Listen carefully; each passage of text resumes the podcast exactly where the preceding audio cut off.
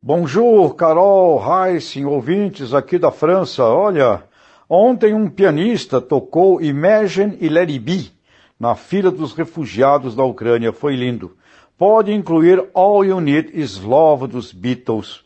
Tudo a ver nessa hora também. A Rússia vir a ser a maior potência agroalimentar do mundo é um dos objetivos desta guerra. A Rússia é o maior exportador de trigo do planeta. Donbass, na Ucrânia, já sob domínio russo nesta guerra fratricida, além de uma realidade na produção de cereais, maior do mundo em óleo de girassol, é, ao lado da Ucrânia, um solo perfeito, fertilíssimo, plano para compor com a Rússia a estratégia de um gigantesco poderio agroalimentar.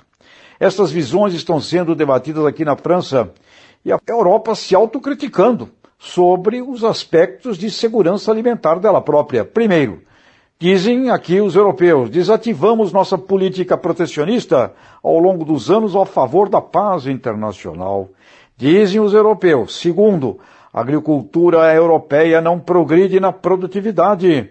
Da mesma forma, consideram os europeus que a guerra Rússia e Ucrânia deverá diminuir o discurso climático e apontar a curto prazo para produção, produção e produção. E terceiro ponto aqui, comentários dos europeus. Agricultura, considerado um setor maior, vital na economia, na humanidade no meio ambiente e na estratégia renovar gerações agrícolas. E sobre isso, Salão de Agricultura de Paris, aqui, o fator mais surpreendente, o grande centro das atrações está na presença da mulher produtora francesa, significando já 25% das fazendas sob responsabilidade feminina. E na França, dizem, nos últimos 10 anos, cerca de 100 mil propriedades rurais desapareceram.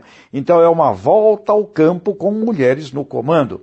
A guerra Rússia-Ucrânia reacendeu a política agrícola competitiva europeia e iremos ver busca de autossuficiência. Para o Brasil, oportunidade monumental se nos posicionarmos como país da paz, confiável no comércio, um plano estratégico buscando 500 milhões de toneladas de grãos nos próximos oito anos, além de autossuficiência em trigo, seremos nós, o Brasil, a maior potência agroalimentar do mundo e, além disso, também agroambiental. E tudo isso junto com a agroindústria, no antes e pós-porteira das fazendas, não esquecendo da necessidade de diminuir dependência de insumos e de fertilizantes.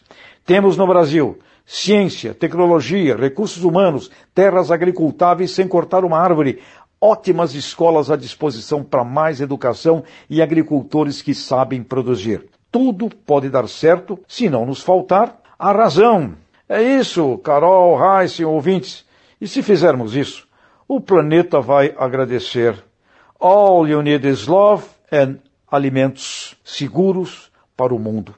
Que esta guerra termine imediatamente. O revoar Dourado, o revoar Brasil, grande abraço.